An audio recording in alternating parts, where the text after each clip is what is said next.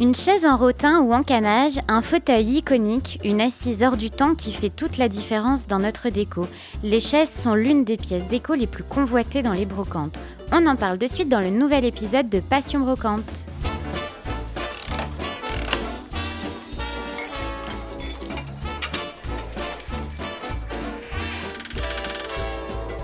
Passion Brocante, le podcast signé le journal de la maison pour faire de bonnes affaires. Pour parler des chaises vintage chinées en brocante, j'ai invité Jérémy, fondateur euh, de la brocante présente sur Instagram sous le nom de Cherchaise. Hello Jérémy, tu vas bien? Ça va et toi? Ouais, ça va, merci. Alors, euh, bah, comme euh, le nom de ton compte Instagram l'indique, tu es spécialisé dans les, dans les chaises que tu présentes sur Instagram et que tu prends le temps un peu de, de chiner un peu partout. J'ai une première question, pourquoi les chaises? Euh, pourquoi les chaises? Parce que ça fait, euh, je crois, longtemps que je m'intéresse aux chaises sans le savoir. Dans mon premier appart, j'avais mis beaucoup de temps à trouver les chaises. Euh, et un jour, on a changé de chaise à la maison et je me suis remis à chercher des chaises pour la maison et je me suis dit non mais c'est un univers infini. Et voilà, je me suis mis à acheter une chaise pour chez moi, puis deux, puis trois, puis quatre, puis une fois que tu as fait ta table de six, t'es là, mais qu'est-ce que je vais faire des autres que je vais trouver? Et petit à petit, je voulais les présenter sur un compte et en fait, on m'a demandé de les acheter et de fil en aiguille. Euh, ça s'est fait un peu naturellement. Carrément, carrément. Et, euh, et, quelles sont les plus belles chaises que, que tu as vendues maintenant avec euh, Cherchaise Alors, j'en garde beaucoup. quand je trouve une belle série que j'ai du mal à vendre pour plein de raisons, je m'arrange pour en vendre une ou deux ou voilà et en garder une. Donc là récemment, euh, j'ai vendu une chaise de euh, Jean-Raymond euh, Picard que j'adore, que j'ai mis longtemps à trouver. Et, et j'ai un fauteuil en tête, là, le modèle 66 de Automoller.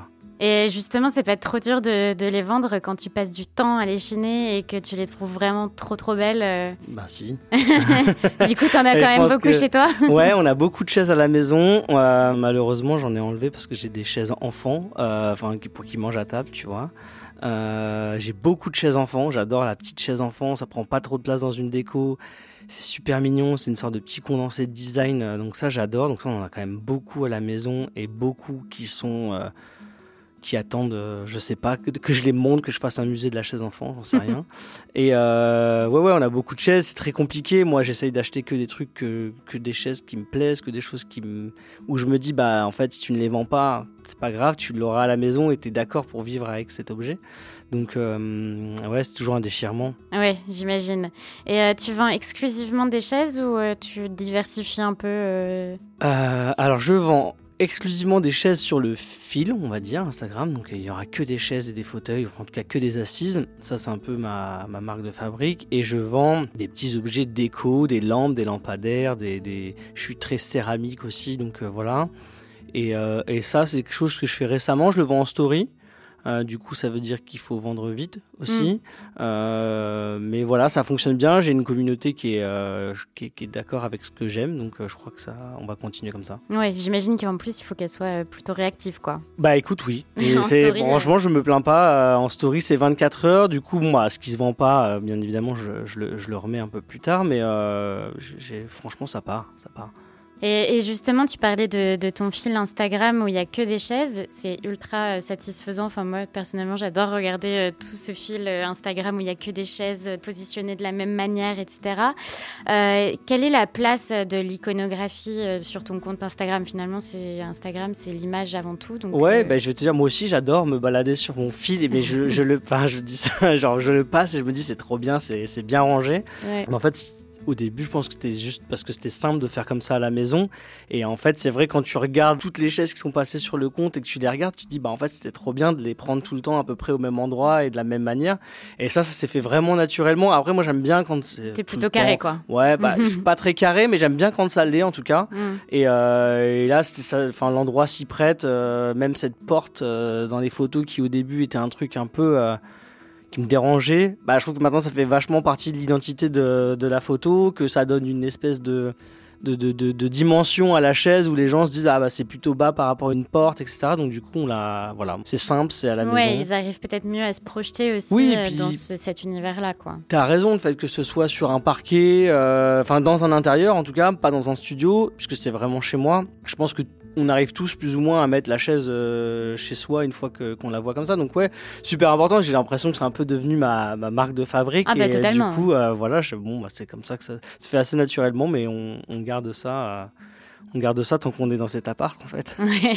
Et euh, j'ai un peu une question, euh, je sais pas si tu vas vouloir garder le, le secret ou pas, mais euh, est-ce que tu as quelques petites adresses où est-ce que tu chines tes, tes plus belles chaises à, nous, à nous donner ou tu préfères garder ça secret? Alors, mes plus belles chaises n'ont pas d'adresse attitrée.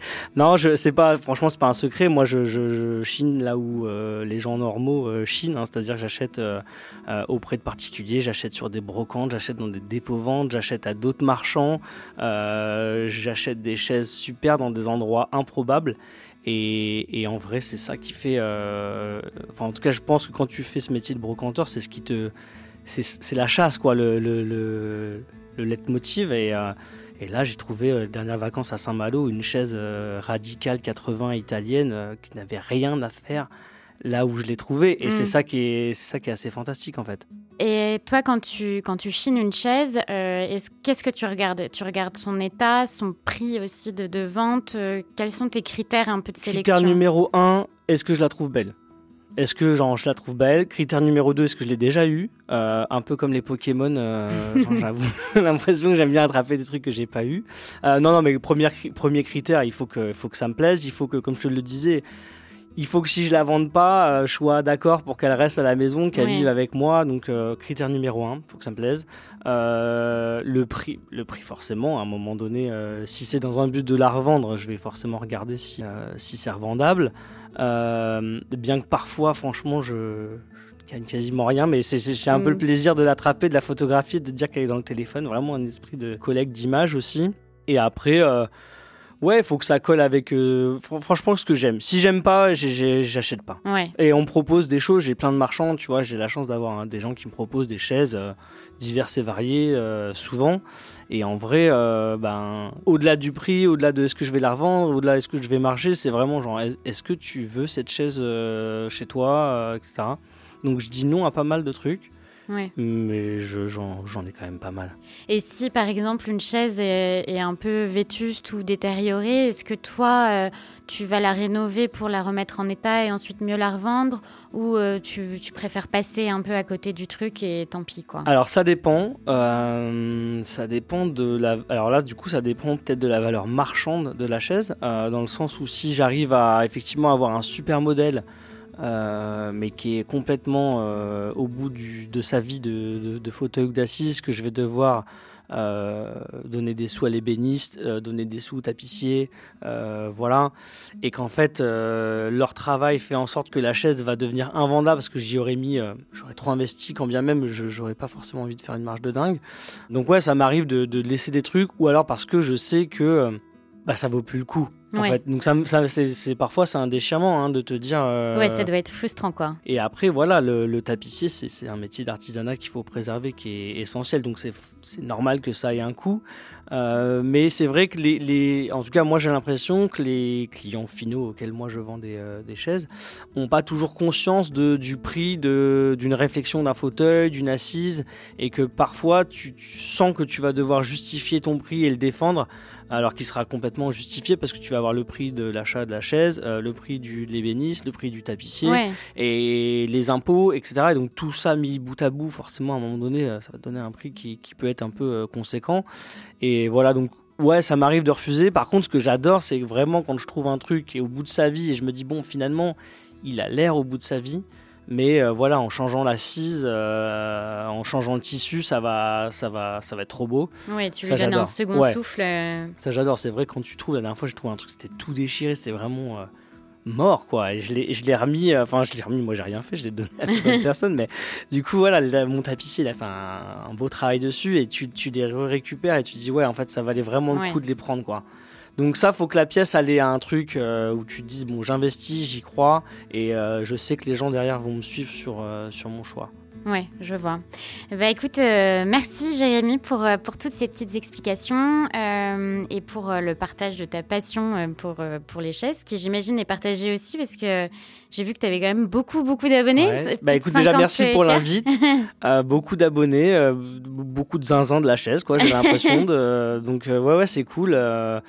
beaucoup de bienveillance dans cette communauté, donc moi, je... on continue. Voilà. Et, et qu'est-ce qu'on peut te souhaiter pour la suite? Est-ce qu'il y a des nouveaux projets euh, Ouais, alors, à titre perso, on a donc là, ça va devenir un petit peu le, enfin, je vais un peu plus le dévoiler sur le sur le compte. On a on a fait l'acquisition d'une maison en Sologne qu'on est en train de refaire vraiment dans un esprit un peu 70. Ah, trop sympa. Ouais, donc ça, avec plein de chaises.